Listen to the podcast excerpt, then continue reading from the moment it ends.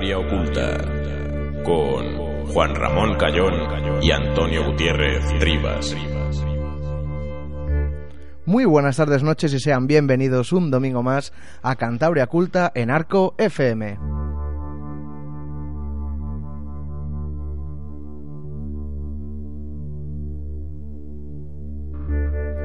Un domingo más en el 103.2 de la frecuencia modulada y os estaremos acompañando desde las 9 hasta las 10 de la noche.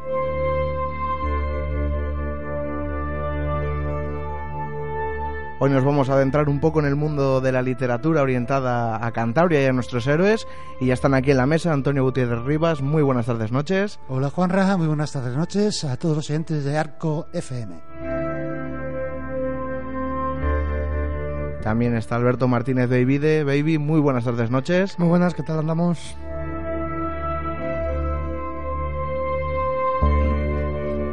Y antes de dar paso a esos héroes, vamos a recordar las vías de contacto por si queréis comunicarnos algo. Estamos en Twitter, en arroba Cantabria Culta, en el Facebook, en nuestro grupo, buscáis Cantabria Culta y en cuanto podamos os aceptamos en nuestro email contacto cantabriaculta arroba gmail y para todo lo demás en nuestra web www.cantabriaculta.es.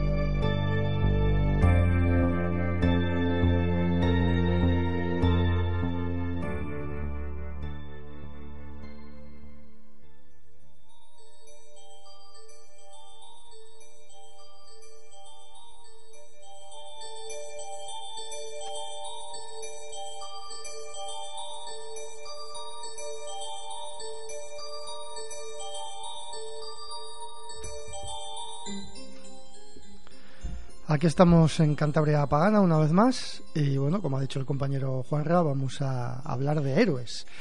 Pero no vamos a hablar de los héroes típicos, bueno, en realidad sí que son arquetipos, pero quiero decir que no son típicos porque no son tan mm. conocidos, porque vamos a hablar de los héroes de la cultura popular, de la tradición oral de Cantabria, ¿no?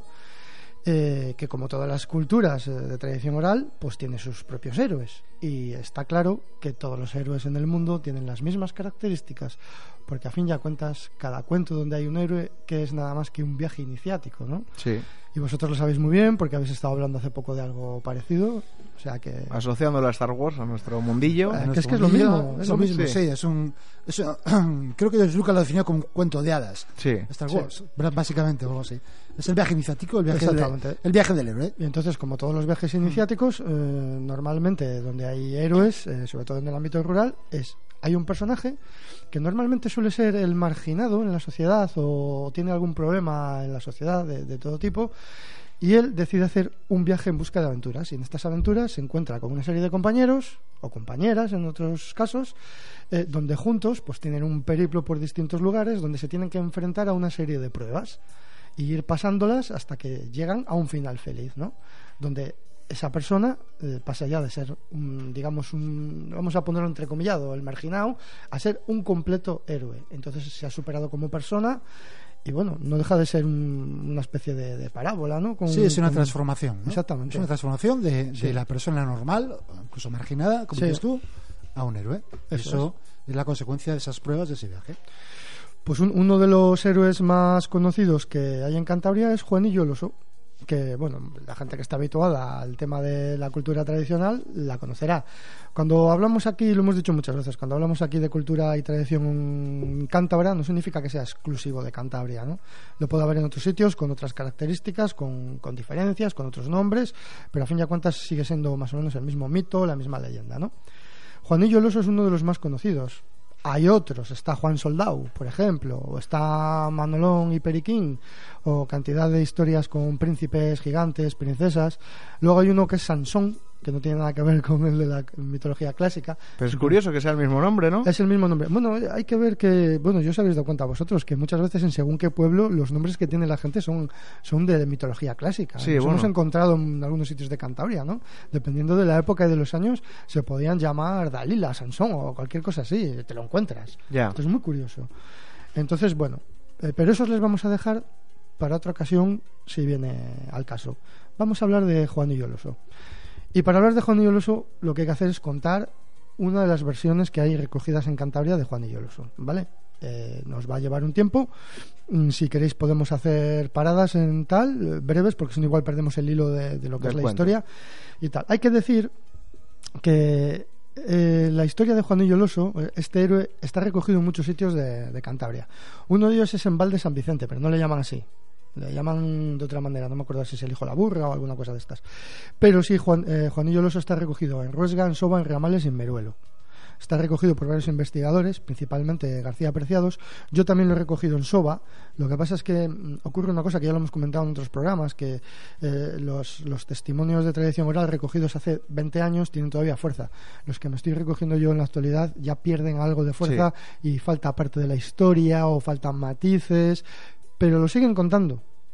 Eso que, que quede claro. Bueno, y, el, y el cuento me imagino que vaya evolucionando también con el paso del tiempo. En este caso va involucionando. Bueno, Pero bueno, eh, quiero decir, sí, puede ser que alguien incorpore le meta cosas. nuevas connotaciones o nuevas cosas. eso es. Bueno, pues vamos allá. Eh, bueno, que tengan en cuenta los oyentes que yo no sé cuenta cuentos, ¿eh? yo lo cuento a mi manera.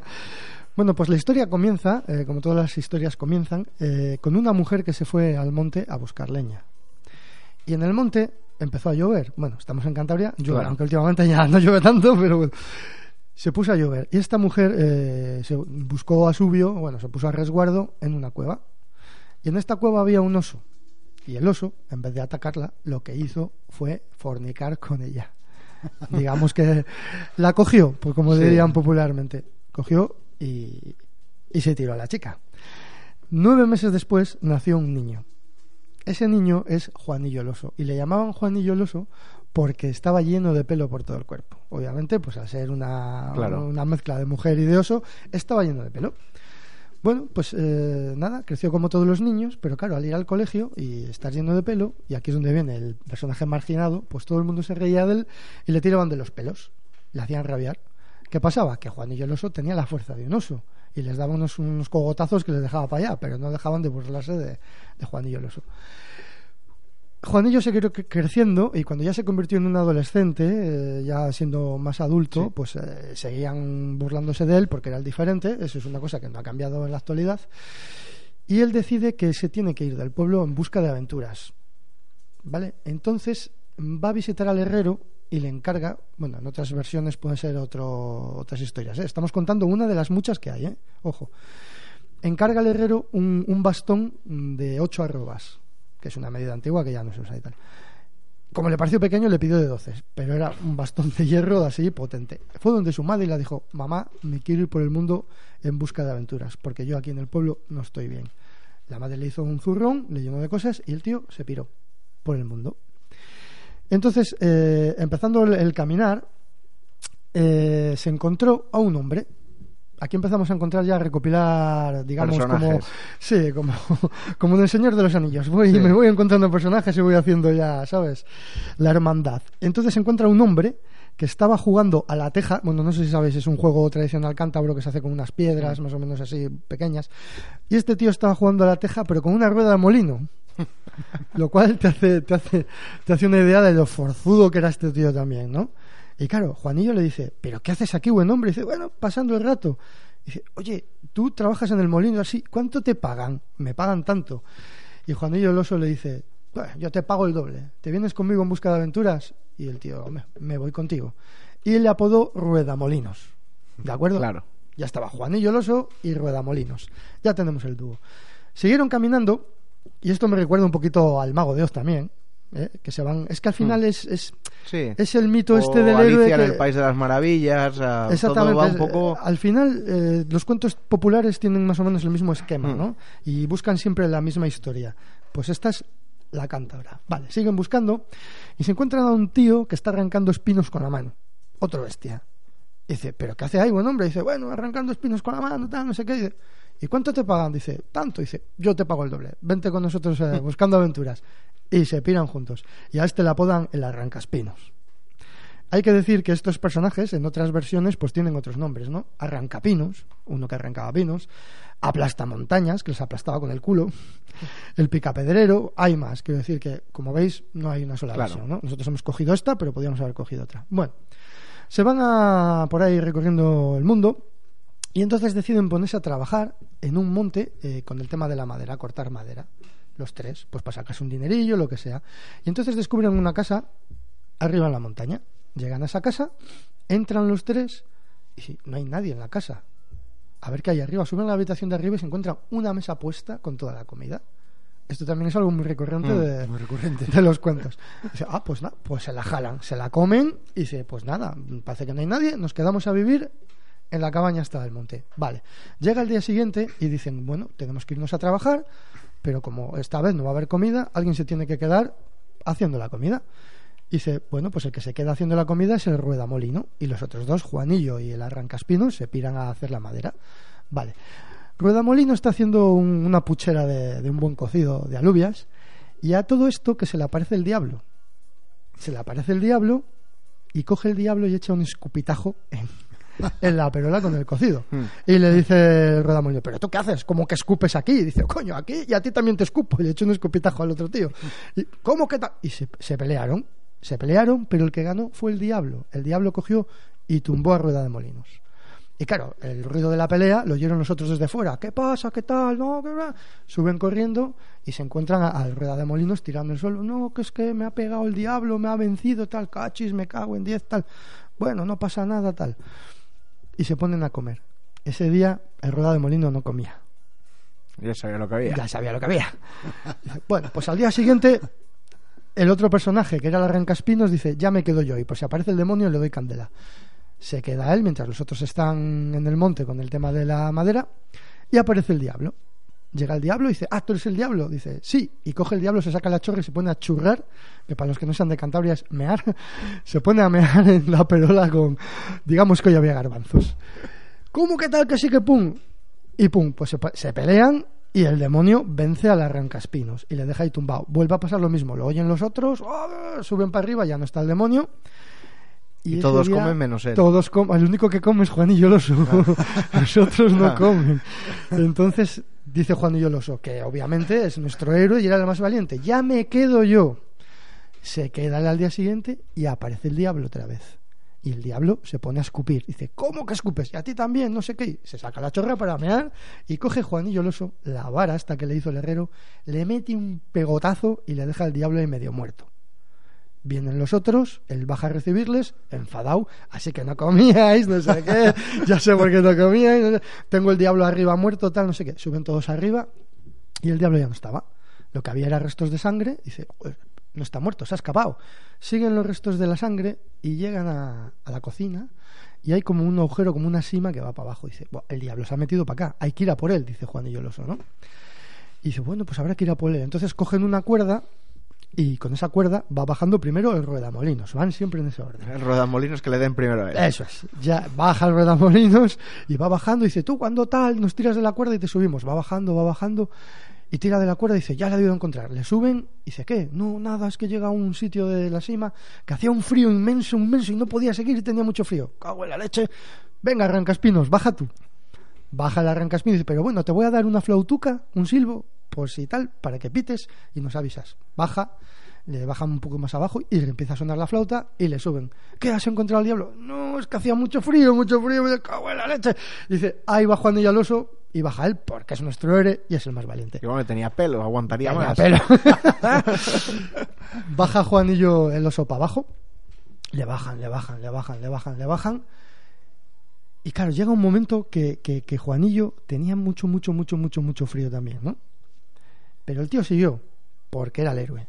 Llega hasta abajo del todo. No, antes de llegar abajo del todo, él nota que hace un calor impresionante. O sea, ya pasa de- del frío al calor. Claro, el demonio está abajo, debe ser un infierno o algo así. Baja, baja, baja. Y en esta parte de la historia no vuelve a ver nunca más a los compañeros. Hay partes en, en Cantabria que te dejan el cuento aquí. Aquí se acaba. Juanillo Loso desapareció. Pero yo tengo una versión que sigue. ¿Queréis saber lo que pasó? Ah, claro. Sí, sí, a este punto. Llega que esto pa- no lo coja Disney, ¿eh? Llega para abajo Juanillo el oso y se encontró un palacio. ¿Mm? Y en ese palacio estaba lleno de puertas. Llama a una puerta y sale una chica, que podía ser una princesa, podía ser cualquier cosa de esta. Sale una chica y dice, ¿qué hace usted aquí, señorita? Dice, es que me tiene, me, me está guardando un león. Así que márchate porque viene el león y te va a comer. Y Juanillo el oso dice, yo no tengo miedo. Llega el león Coge la vara, le mete una leche en la cabeza y la palma al león. ¡Zas! Me calcé al león. Princesita liberada.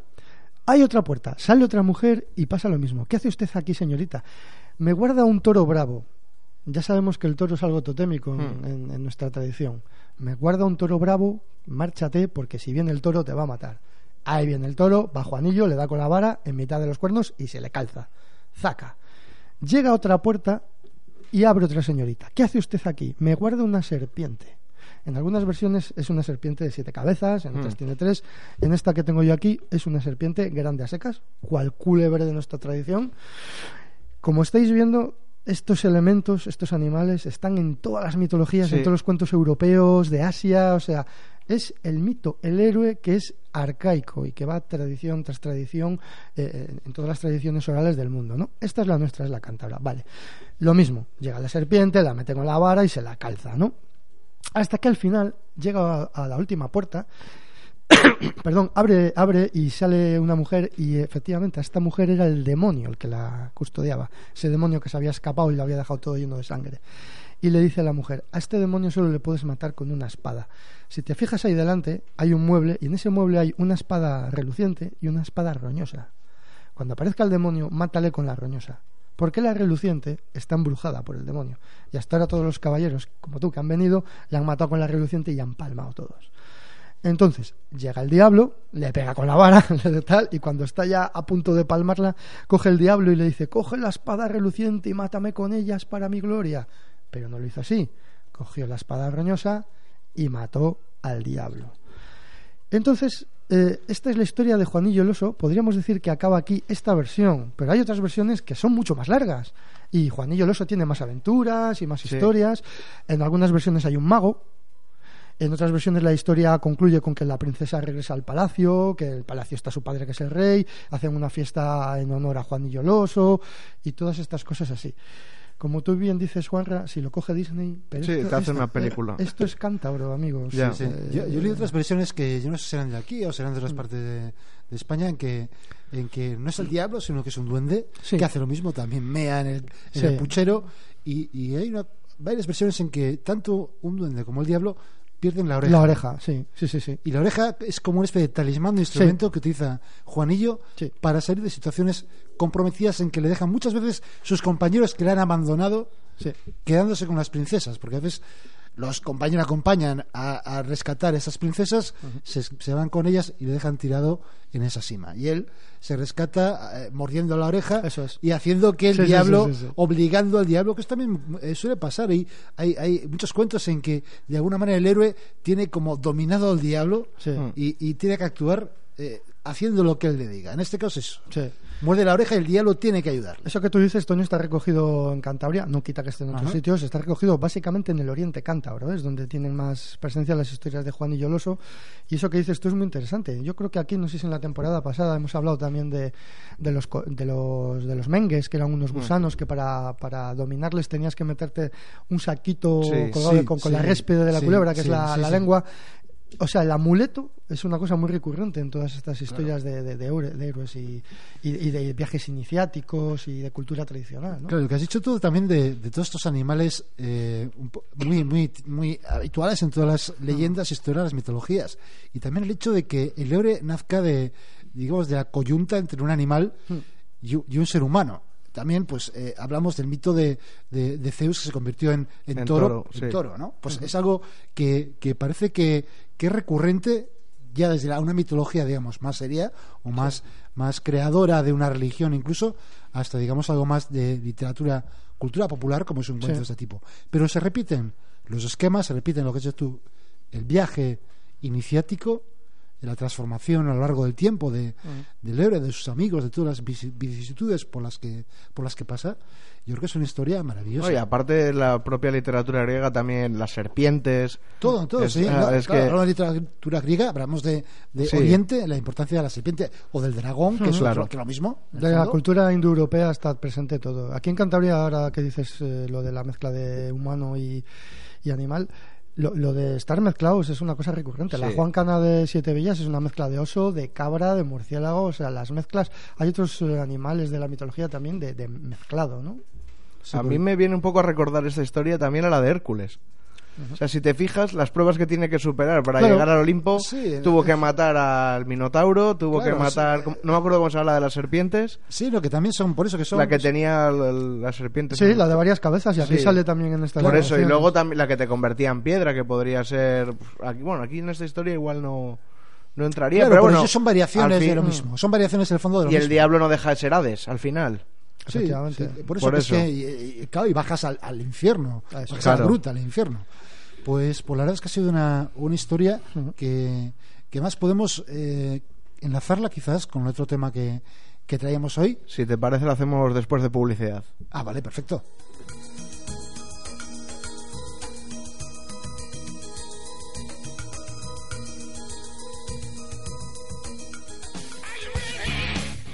Que las tiendas de discos han muerto, eso es que aún no conoces tiendas tipo CDs, vinilos, DVDs, toda la música y mucho más. Ropa, sprays, las entradas de los mejores conciertos y complementos. Y si no lo tenemos, te lo traemos. Búscanos en Twitter y en Facebook tipo Santander y visita nuestra tienda de Peña Redondas 14.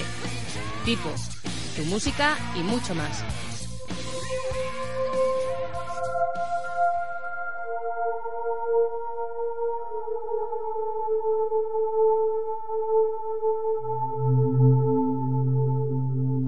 Pues como decíamos, como veníamos diciendo antes de la publicidad, que esta historia de estos de este héroe eh, tradicional de, de la cultura popular Mm.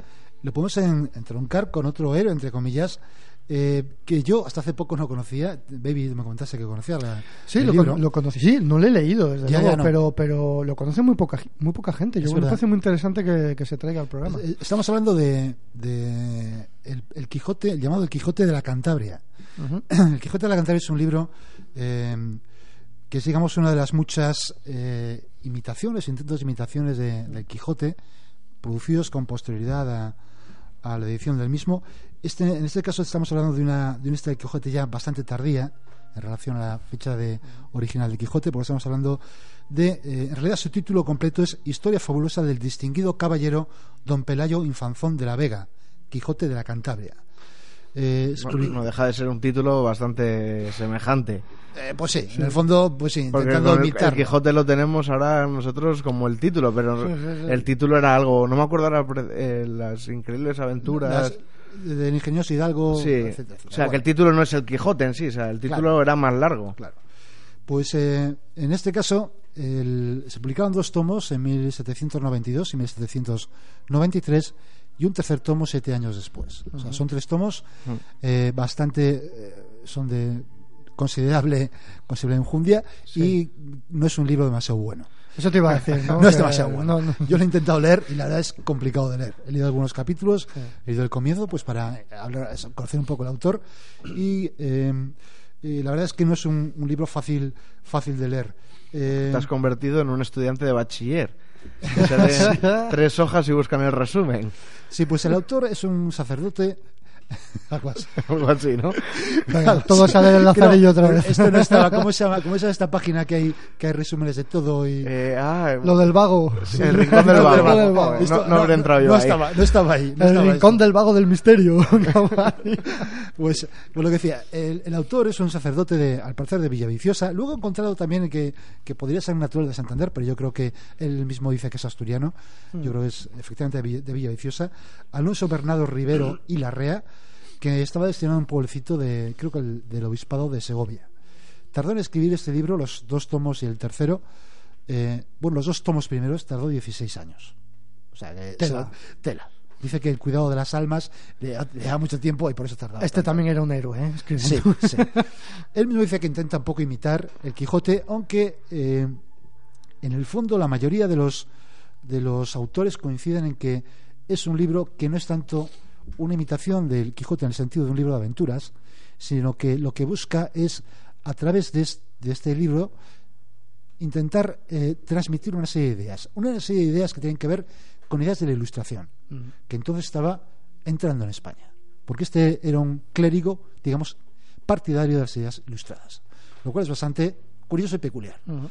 Eh, decía que era un, es un libro eh, complicado de leer, no demasiado divertido, porque en realidad el primer tomo trata su- la salida de, de este Pelayo Infanzón de la Vega de, de su lu- lugar de origen, que es La Vega, no sé muy bien, no se sitúan exactamente el sitio. Además la Vega, ¿no? Hay Vegas. Claro, Entre efectivamente, eso Cantabria y posiblemente Asturias. sea, posiblemente sea, eh, es algo- es algo- Un nombre bastante claro, común. Común y adrede. Claro. elegido adrede. Es su viaje desde su casa hasta la corte de Madrid. Es el primer tomo. ¿Para qué hace ese viaje? Para intentar comprobar hasta qué punto eh, las eh, se considera a los, a los originarios de Cantabria, a los cántabros, a los montañeses, unos auténticos hidalgos. Él quiere comprobar eso. Es que hay que tener en cuenta, esto yo se lo oigo mucho comentar a, a mi compañero Pedro Madrazo en el libro este que publicó de Genios de la Cultura seducidos por Sí. Cantabria. Habla mucho de, de Lope de Vega, de Quevedo, de Calderón de la Barca, cómo en esa época y en esos escritos era importantísimo y presumían de ser Claro, hidalgos, incluso claro, no claro. siéndolo. Claro. O sea, era, era muy importante ser hidalgo montañés. Claro, pues eh, este libro, digamos, es una cierta crítica a eso. Digamos que es la- el absurdo de una persona que lo que uno que, que hace es recorrer, llegar hasta la corte para comprobar que efectivamente se le reconozca esa hidalguía de fo- forma que él considera adecuada. Eso es. Eh, Es decir, que si todo el mundo va por, por España, eh, por, de, aquí a, de, aquí a Madrid, y todo el mundo dice, ah, es, es montañés, cántabro, ah, pues, bueno, bueno, bueno, y, e Hidalgo serás. por Cuidado. claro, en teoría el título de Hidalguía lo podríamos pedir, ¿no? Pues sí. O sea, teóricamente Pero- pero bueno. está escrito todavía. Si vas, te- te ponen Hidalgo. Bueno, No, ya, ya se mofaba de todo esto Quevedo. Quevedo, Claro, Quevedo claro. presumía de, también de, de tal, pero con un poquitín más de coña. Decía que su casa de, de Toranzo era la que más le daba el sol, porque cuando llegaba era la que no tenía tejado, porque la- estaba hecho un Cristo y le daba el sol, con esa retranca. Pues eso. El, pues el, el primer tomo es cómo llega a Madrid, el segundo tomo es cómo vuelve de Madrid a su casa. O sea, y todo esto, pues se encuentra con un comerciante, se encuentra con otro noble en León, que se habla con no sé quién en, en Tordesillas. Bueno, eh, Nada del otro nada del mundo, otro ¿no? mundo. Va, pues eso va soltando sus discursos, sus historias. Mm. En un momento determinado habla de la concepción del mundo, de Copérnico, de, de Tycho Brahe, bueno, cosas muy. y- pero en el fondo lo que digo es un intento de transmitir una serie de ideas, de ideas ilustradas y de críticas a, a determinadas circunstancias que se producían en España en aquella época. Eh, por ejemplo, hay muchas referencias a la corrupción eh, de ciertas prácticas religiosas y de la Iglesia. Y es curioso que se lo haga un clérigo en 1792. Pues lo hace. Hace, eh, por ejemplo, ataca a los curas incultos, a curas que apenas saben leer. Que cómo van, es- cómo van a dar la doctrina Claro, cristiana si no saben- sabe leer. si no saben leer? Que, que dice, por ejemplo, leía tan, tan mal el santo sacerdote y de- de- deletreaba con tan gran trabajo que apuraba a todos la paciencia. Pues así, no hay quien aguante una misa. Sin saber leer no puedes aguantar a un tío que no es capaz de leer. Claro, o sea, se abrían de carrerilla y fuera. No, y, ni eso. No, porque igual te- si tenían que leer algo distinto, pues se, se perdían. Eh, también criticaba a, a los visitadores enviados por los obispos a inspeccionar las, las parroquias, sobre todo para conseguir dinero. No para conseguir dinero. Entonces, ese tipo de, de- de críticas a la Iglesia eh, eh, pues son comunes a lo largo de, sobre todo, los dos primeros tomos. Ajá. Luego también una preocupación común en los ilustrados que yo no conocía, que es la preocupación por el teatro. Hay una crítica al teatro, curioso, ¿no? una crítica general a cómo se desarrolla, cómo se hace la práctica del teatro. Dice que eh, no soy de parecer de que no se mezclen bufonadas en pasajes trágicos, ni de que el autor introduzca lances que nos aparten de lo principal de la comedia. O sea, no quiere mezclar comedia con tragedia, etcétera. Bueno, son curiosos. Eh, con nosotros cosas- antes, con los dos chistes que hemos soltado, estaría Sí, estaríamos en desacuerdo, ¿no? Totalmente. Y eh, también, curiosamente, se preocupa por las corridas de toros. ¿Y qué dice? Pues dice las corridas de toros, como decían la mayoría de los ilustrados, que estaba en contra de ellas. Ajá, curioso. Pero, sin embargo, sí, curioso, pero porque no había ningún sentido. Sin embargo, decían que el único sentido que veían, decían que era eh, que entendían que, lo- que el monarca las permitiera con el fin, entre comillas, esto es entrecomillado, con el fin honesto de que muchos libertinos no gasten el tiempo en cosas aún peores. Es decir, como diciendo, bueno, vamos a permitir que haya corridas de toros que Ya. ya vete a saber lo que hacen. Ya. Como, digamos, mal menor. Sí, Como mejor que estén aquí que no por ahí matando gente. Me resulta curioso que el libro, aunque tenga una lectura difícil y pueda estar mal redactado, mm, todas estas cosas que cuentas, Toño, son muy interesantes. Quiero decir Claro. que como un reflejo del siglo XVIII Efectivamente. es interesante. Eh, de- parece ser que Jovellanos criticó mucho el libro y el autor, Mm. el autor, eh, incluso personalmente el autor. Eh, no obstante, otros autores posteriores ilustrados, digamos que, que dulcificaron esa crítica diciendo que en Sí. todo caso el personaje era un personaje de buen corazón, de buenas intenciones, con, con muchas ideas eh, eh, avanzadas para la época, que es cierto que el libro era difícil de leer porque no es, eh, no es una gran literatura, pero que eh, leyendo estas, eh, digamos, entre líneas, todos estos datos, pues te hace ver que puede ser una historia más interesante de lo que en un principio podía parecer, que desde luego no es simplemente un libro de aventuras, porque como libro de aventuras es eh, insoportable. O sea, directamente. ¿no? Sí, sabes leer entre Pues no, porque es que no hay aventuras. no- Dejémoslo en crónica de la época, que es Claro, de- a lo hecho- que de iba, hecho- el contexto claro, histórico claro. te está plasmando algo que igual en muchos lados no te lo cuentan, esa Por crítica. Efectivamente, efectivamente. Pero es que de hecho él en el, en el prólogo del libro dice que, a diferencia del Quijote, él no ha introducido un elemento fundamental para que haya aventuras, que es el hecho de el enamoramiento. Un enamoramiento. Entonces, que eso, eh, diciendo que, claro, es que con un enamoramiento es mucho más fácil que haya aventuras. Ya, bueno, era muy, estaba muy en boga eso. Claro. Eh, sin embargo, él no, no ha introducido ese tipo de enamoramiento. Además, que es una especie como de crónica de viajes muy, muy, muy Estaba enamorado de su título. Su título. Así, sí, así, eso es prácticamente. Hijo de algo. Porque claro, Claro. Pero como todo buen ilustrado, o como eh, transmisor de las ideas ilustradas, están preocupadas por elementos, eh, digamos, de la agricultura y de la industria.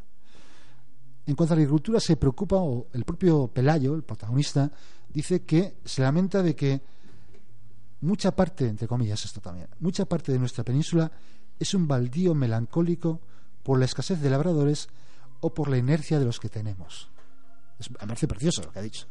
O sea, como diciendo, tenemos el campo abandonado, Mm. siendo conscientes de que en 1792 la riqueza de un país provenía en gran parte de- del campo. Eh, ya estaba quizá incipiente la revolución industrial, las primeras industrias textiles y tal, pero que luego también hace referencia a ellas, pero el campo era lo que producía claro. la riqueza de las naciones que permitía excedentes que permitían el comercio. De todo ello es muy partidario él. Es una persona muy avanzada para la época. Está en contra de que, por ejemplo, que los obispos mantengan sus grandes propiedades, la iglesia baldía sin utilizar, sino que incluso con los agricultores eh, analfabetos, pobres, él no, él dice que es que eso, eh, y lo veremos luego cuando, porque hace muchas referencias a Inglaterra en el tercer tomo, que a diferencia de eso los ingleses lo tienen muy claro. El obispo de no sé dónde había eh, ayudado a que se crearan industrias textiles en su, en su parroquia, en su diócesis, para que los obreros, la gente que vivía, pudiera tener una forma de vida mejor todavía. Entonces está en contra de esa especie como de, de casi propio de los hidalgos, curiosamente, ¿no? Es algo de ese no hacer nada. Luego veremos cómo eso en el tercer tomo cambia. Ese no hacer nada del hidalgo. Eh, pues como decíamos, eh, eh, decíamos antes que efectivamente con relación con la agricultura están las, la, defensa de las actividades texti- textiles. Por ejemplo, don Pelaya aconseja a un párroco, dice que haga, entre comillas, cuanto pueda para que los feligreses que tiene se hagan industriosos.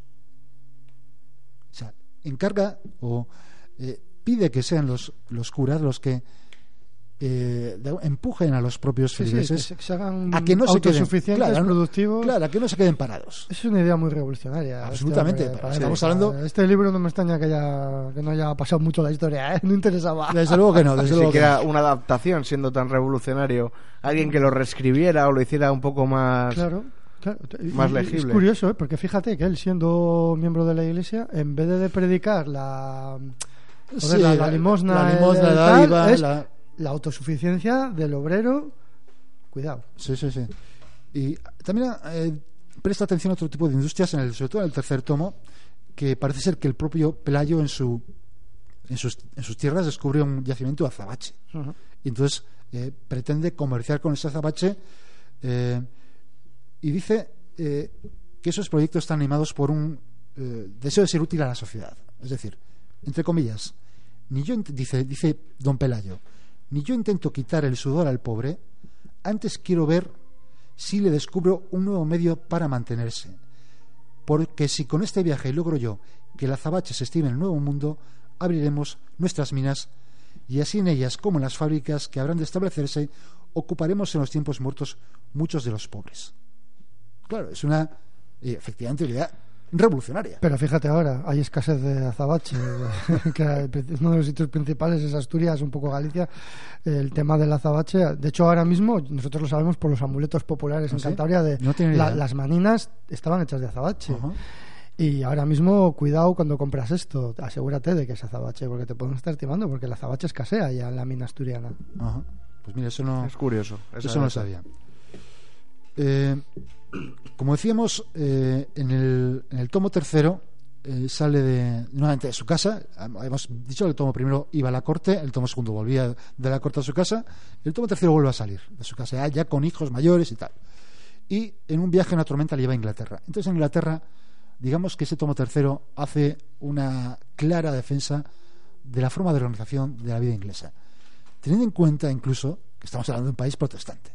Es decir, pero No, aún así, el- Y el enfrentamiento que había España-Inglaterra, o sea, cuidado. efectivamente, efectivamente, estamos hablando- de que 1792, 93 los dos primeros tomos, eh, en 1800 el segundo tomo, en 1796 se inició una guerra entre Inglaterra y España, en que España tocó diversas zonas, puertos eh, pesqueros en el norte de América, Inglaterra intentó conquistar Puerto Rico, es decir, estamos en plena guerra, pues él aún así defiende eh, lo bien que están haciendo en determinados aspectos Inglaterra, que bien, bien funcionan en determinados aspectos, pero incluso en el ámbito de la Iglesia, porque manteniendo al margen la desviación de la doctrina oficial de la Iglesia, el protestantismo o, o el anglicanismo, esa desviación de Enrique VIII de la evidencia papal, ah, quitando eso, defiende mucho eh, cómo los, hemos dicho antes, los obispos ingleses eh, actúan en favor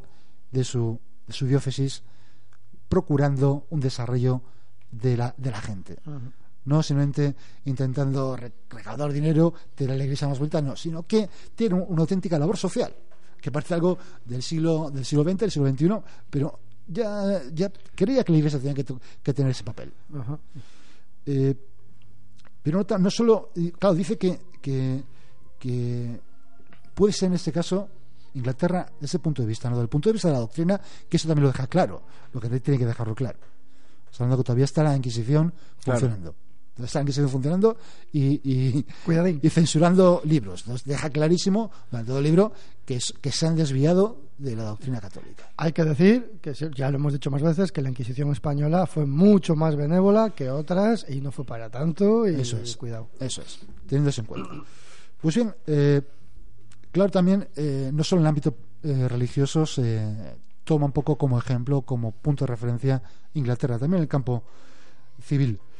Eh, por ejemplo, en el ámbito de la política, en este caso sí que es eh, hostil a los ingleses, no le queda más remedio. Claro. No le queda más remedio porque estamos, como decimos, en un momento de guerra con, con, con los ingleses. ¿Y cuándo no? En la pues, historia. eh, estamos son, nuestros enemigos favoritos, Por eso. nuestros queridos enemigos y nuestros queridos odiados, odiados enemigos. Y eh, critica mucho su alianza con la- su alianza con los holandeses, con, con algunos príncipes alemanes, co- contra Francia, que entonces era aliado de España. Eh, lógicamente, pues se, plan- eh, se posiciona como no puede posicionarse siendo un cura, el escritor, y siendo el hidalgo español. Evidentemente. Tiene que defender el imperio, lo que daba el imperio entonces todavía, que era bastante.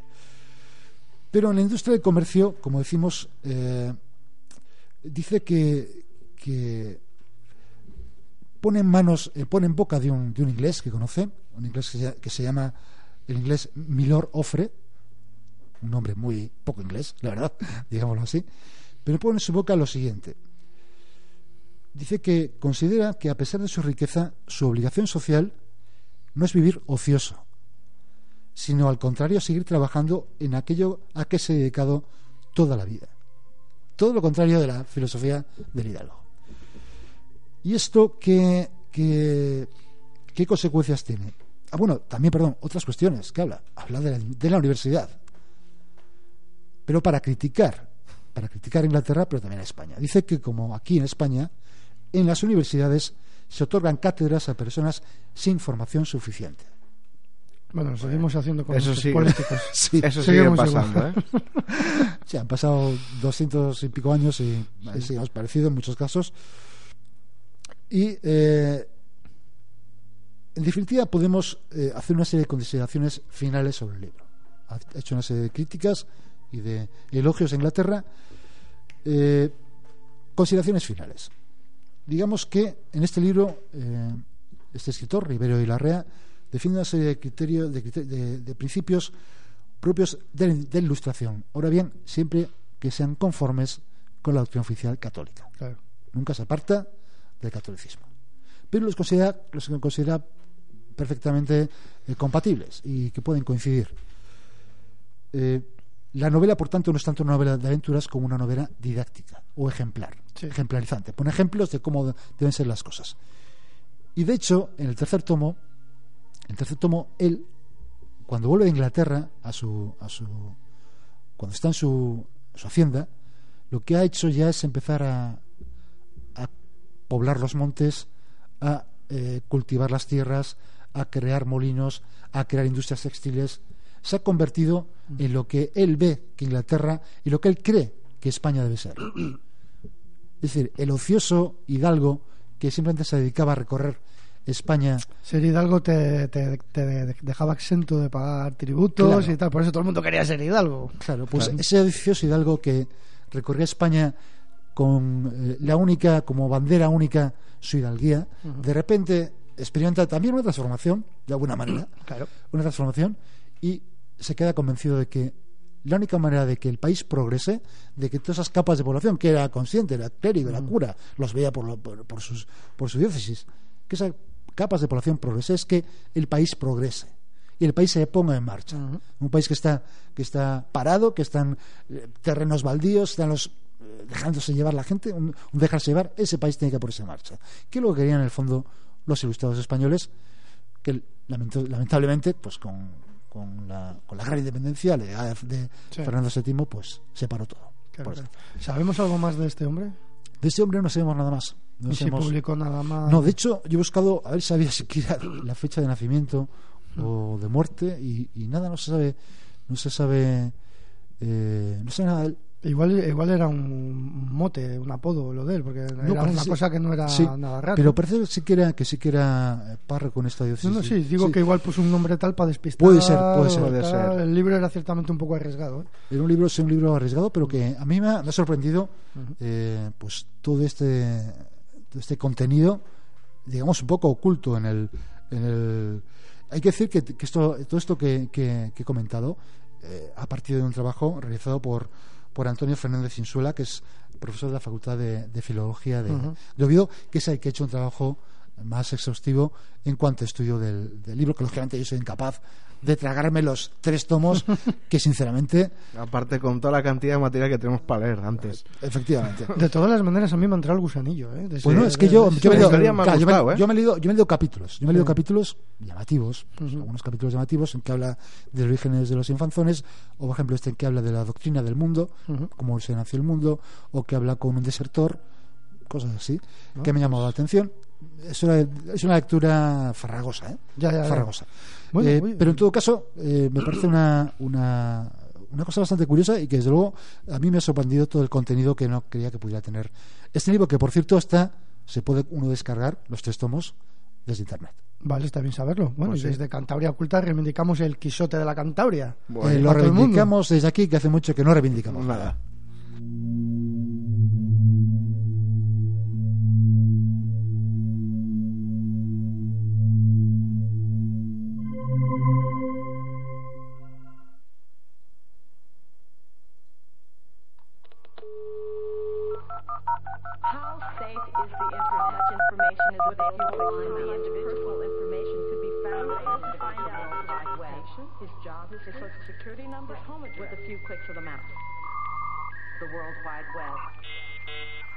Bueno, hemos iniciado ya la conexión. Santander, lugar desconocido. Jesús, ¿nos está escuchando ya?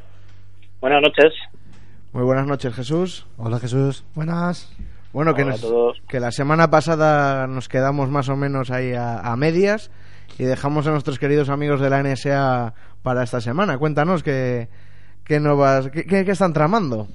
Sí, eh, en los últimos días, desde el anterior programa este, incluso algo antes, hay está habiendo bastantes movimientos en el mundo de, la seguridad, en el mundo del hacking. Y bueno, se han filtrado a raíz de todo este de Wikileaks, de la NSA, de la CIA, pues siempre hay, hay desencadenantes, ¿no? Y hay, bueno, pues cosas que se van sabiendo, se van soltando perlas y tal. Y vamos a hablar de algunas herramientas de la NSA que se han filtrado, dirigidas especialmente hacia sistemas operativos Windows. Además de estas herramientas, eh, parece que la agencia de inteligencia podía haber apuntado hacia el sistema bancario SWIFT de algunos bancos alrededor de todo el mundo. O sea, que ya están intentando entrar en, en la banca, o sea, Buah. Poder manejarlo, manejar la banca desde dentro, como quien dice.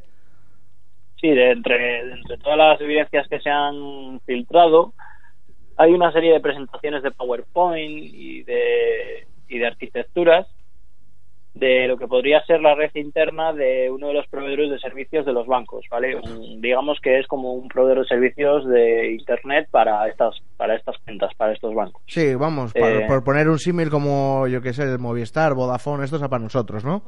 Eso es, es el, el que les lleva la infraestructura de red, el que interconecta sus sedes, etcétera. Es como, como el Telefónica en el caso de un usuario, pues es un proveedor de mayor tamaño, digamos, se llama Isnet y parece que una de esas mayores oficinas en Oriente Medio ha sido hackeada. Hay una carpeta con toda una serie de secuencias para buscar en base de datos y para listar usuarios y bueno, pues mm, no hay no hay tampoco una evidencia súper clara, digamos, no hay datos eh, extraídos del banco o cosas así, ¿no? Pero parece que hay bastantes indicios de que la agencia podía haberse inmiscuido o que tiene la capacidad de inmiscuirse en, en el sistema de, de, de algunos de los bancos, de algunos de los principales bancos mundiales, además. Claro, porque, porque bueno, aunque no se hayan, eh, o sea, no se han trasladado datos de esos bancos, pero el hecho de que haya surgido, de que haya salido eso, significa que efectivamente Pueden. pueden, pueden hacerlo. Sí, Claro, Al menos hay, hay, hay algunos indicios, ¿no? ¿no? Como siempre, hasta que esto no es tan claro como lo que hablábamos la semana pasada, que era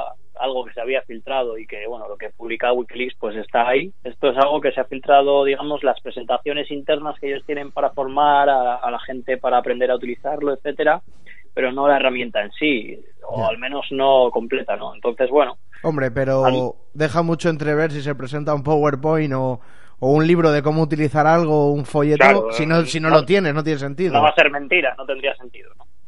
Joder. Y Además de, de estos PowerPoints, también hay algunos archivos de Excel eh, que indican que Question Group, el grupo de uno de los grupos de hacking de la NSA, de los que ya habíamos hablado en alguna otra ocasión, un grupo de estos eh, de élite, digamos, de bueno externos a la NSA, una agencia que trabaja para ellos.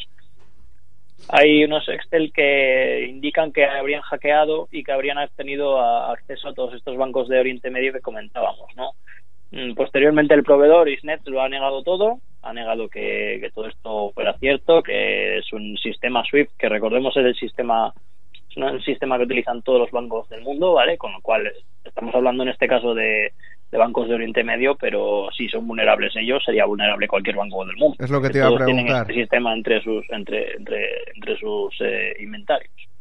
O sea, que claro, o sea, si cae uno, por así decirlo, van a caer todos. Y me imagino Sí, que además estos bancos de los, de los Emiratos estén todavía más protegidos que los, que los europeos, ¿no?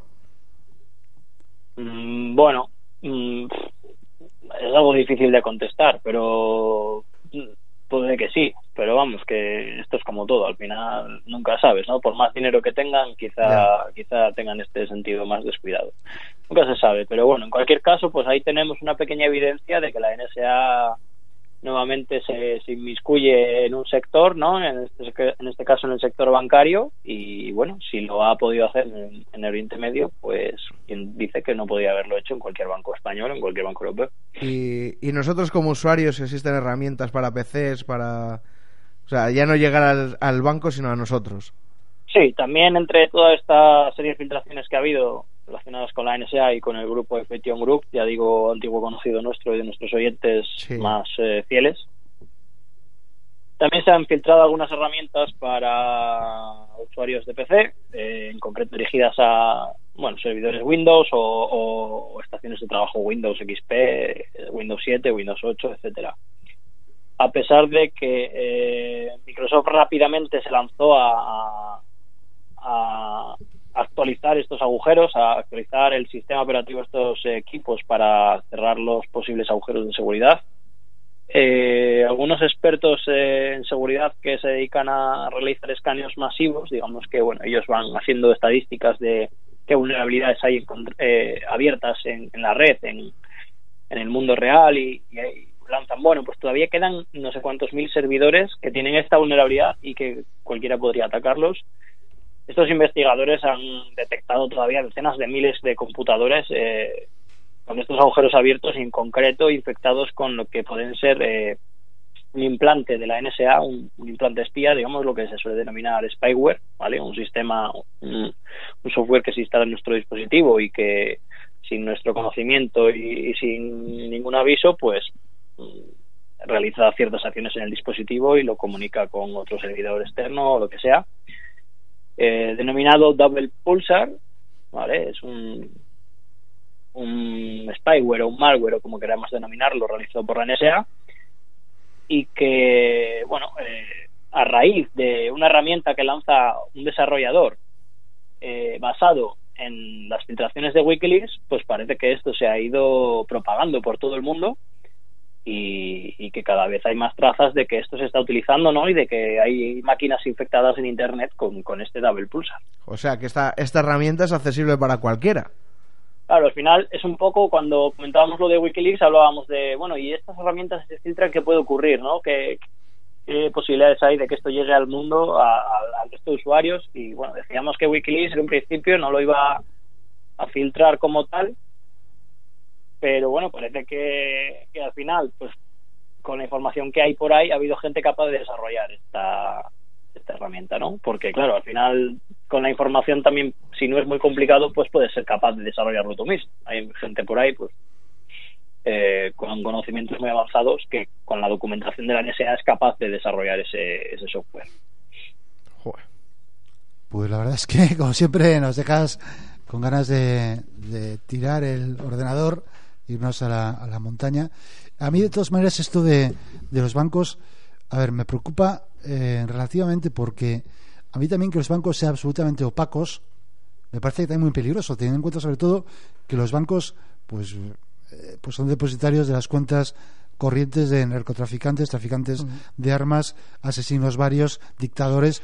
A mí que esos bancos sean vulnerables a ataques posibles, a ver, a mí no creo que ataquen mi cuenta, la NSA por ejemplo, ¿me entiendes? Bueno, a eso me refiero yo. Haciendo este programa que no te extrañe tampoco que alguna vez igual nos intervengan. Pues se está que, se Nosotros tenemos ya nuestro billete de 5 euros metido en el colchón. claro, eso ya no, no sirve nada, no funciona. Y, bueno, Jesús, antes de despedirte, ¿qué opinas de esta de este despido, por así decirlo, de, del, vamos, de Donald Trump al del FBI? Sí, bueno, ha sido una noticia de rabiosa actualidad de esta semana. Creo que el martes fue cuando lo hacía el público que, bueno, el, presidente de los Estados Unidos, Donald Trump, eh, despedía fulminantemente a James Comey, el director del FBI, que estaba liderando una investigación entre, bueno, que, indicaba que había fuertes lazos entre Trump y Putin, entre Trump y Rusia, ¿no? Recordemos que ya hablamos anteriormente de todo este tema de las elecciones estadounidenses, el hackeo, el posible hackeo, intervención de hackers rusos en las elecciones.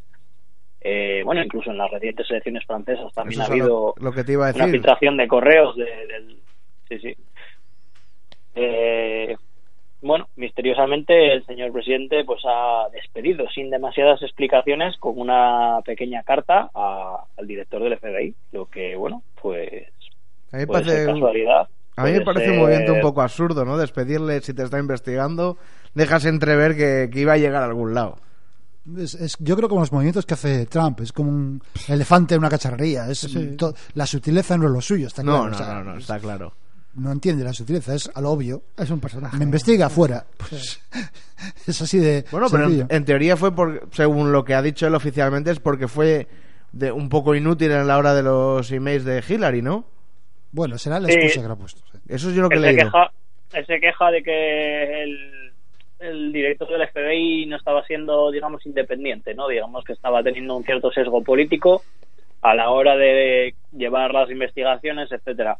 Ah. Yo creo que la investigación comenzó antes de que Trump fuera presidente. La investigación tiene unas fuentes yo creo que importantes, ¿no? O sea, eh, todos somos conocedores de los correos y de su procedencia, es bien sencillo saber que fueron los rusos, o sea, está probado. Entonces, eh, lo que nunca se podrá demostrar es quién encargó esto, ¿no? Si fue eh, iniciativa propia de los rusos o fue por encargo de, de, alguien relacionado con la candidatura de Donald Trump, pero desde luego hay muchos lazos y hay bueno, cosas muy sospechosas, ¿no? Bueno, todo apunta a que esa ciberguerra fría que nos estabas hablando, con esta nueva relación, igual eh, cambia el torno y, y van ahora hacia los países árabes. Eso es, es un poco nuevas muestras de esta guerra que se libra en la red y que, bueno, una vez más, la información es poder y, y estos movimientos pues no hacen más que intentar eh, entorpecer unas elecciones o dañar la imagen de un candidato en favor de otro por ciertos intereses económicos, industriales o, bueno, que se escapan un poco ya a mi alcance, ¿no? Pero desde luego es muy interesante ver cómo eh, las comunicaciones electrónicas eh, están totalmente inmiscuidas en, en la guerra, ¿no? Que esto parece que, bueno, se le da poca importancia en las noticias, ¿no? Se han filtrado unos correos del gabinete de Macron o del otro, pero bueno, yo creo que tiene una importancia sí. mucho mayor en- entre bambalinas, ¿no? Seguramente. No, no, es que pueden llegar a cualquier punto de cualquier político y, y, y con, esa, con este arma pueden destruir a cualquier persona. O sea, Claro, simplemente la privacidad. de cualquiera. Pues bueno, Jesús, como siempre nos dejas un poco mal cuerpo, ¿no? Vamos a tener que Bueno, volver a tirar el, el móvil, tirar el ordenador, grabar esto con una cinta, como se hacía antiguamente, y nada, dinero irnos, en la viga. y, y irnos a la montaña, Jesús. Pues Muy esperamos, bueno, esperamos no, porque siempre que vienes aquí nos acojonas. Esperamos que no se, que haya muchas filtraciones hasta, hasta en un ratín, en unos meses por lo menos. No, hombre, que haya muchas y que y que esté la cosa movidita. A mí me parece súper interesante. Pues bueno, Jesús, hasta la semana que viene. Adiós. Venga, Hasta hasta luego. luego.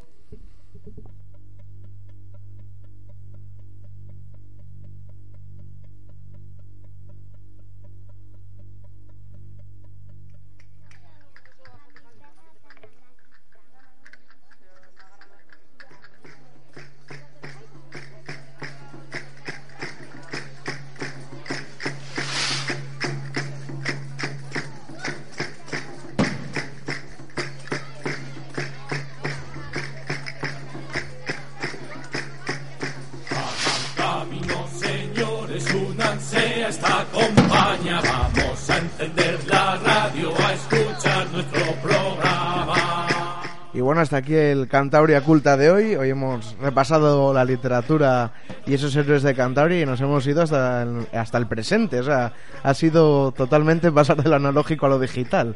Y nunca mejor dicho. Totalmente. Viaje en el tiempo. Un viaje en el tiempo. El reino de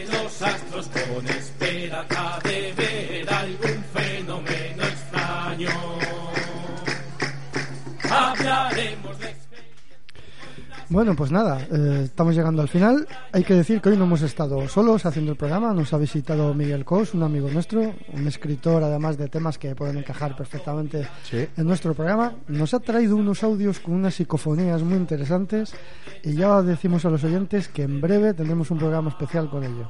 Y vamos, además estamos en varios, varios puntos de psicofonías, es decir, nos han llegado esta investigación y aparte estamos llevando a nosotros una paralela que ya hemos en, en el Instagram, si nos siguen ya sabrán más o menos por dónde van los tiros, que es donde estamos publicando esas fotos mientras investigamos. Y bueno, voy a pasar a recordar las vías de contacto. Estamos en Twitter, en arroba Cantabria Culta, estamos en el Facebook, buscáis nuestro grupo y en cuanto podamos os aceptamos en nuestro email, contacto cantabriaculta.gmail.com y para todo lo demás, cantabriaculta.es. Bueno, baby, hasta la semana que viene, que no fuiste baja la anterior, pero bueno. ¿Te Bueno, gustó ya- el programa? Muchísimo. Es que toca faltar más. En cuanto Pues, falta bueno. hacéis programones, chavales. Bueno, no- mejor que no faltes mucho, a veces. No, no, no faltes, no faltes. bueno, Toño, nos vamos ya, ¿no? Nos vamos, eh. ¿A que nos vamos?